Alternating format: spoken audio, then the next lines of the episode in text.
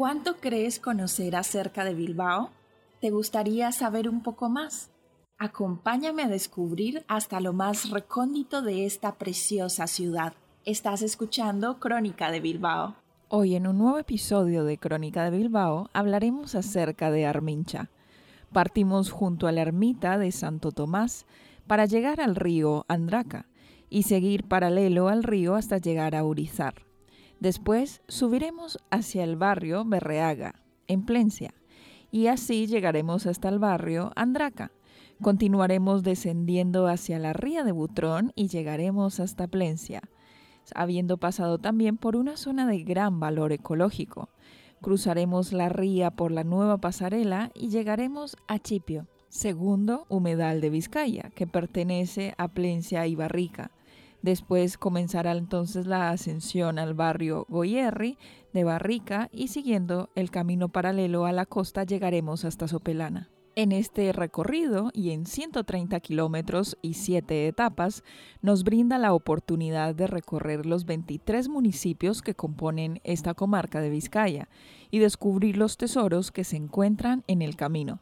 Antiguamente los caminos reales, las calzadas, los burdivides y los andavides ponían en comunicación lugares y gentes.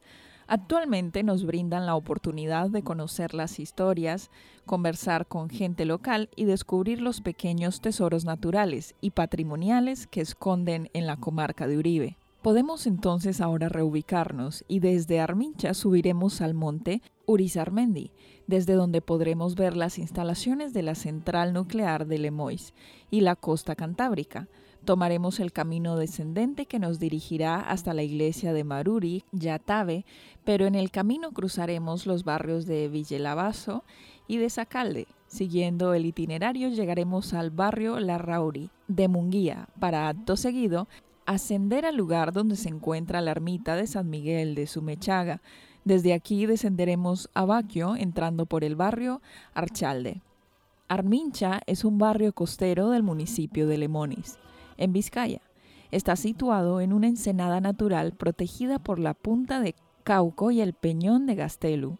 Sobre este último se construyó en el siglo XVIII, dentro del plan para la defensa costera del señorío de Vizcaya, un fortín con una pequeña batería de cañones que desapareció en el primer tercio del siglo XIX.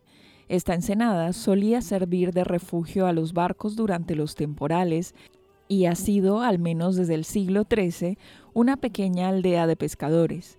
En la actualidad, la pesca se mantiene prácticamente como una actividad marginal, habiéndose potenciado Armincha como localidad residencial y recreativa. Actualmente es la principal población del municipio con cerca de 600 habitantes. Hemos llegado al final de este episodio. Hasta aquí hemos conocido un poco más acerca del camino entre Armincha y Sopela y también el camino entre Armincha y Baquio. No te pierdas un próximo episodio de Crónica de Bilbao.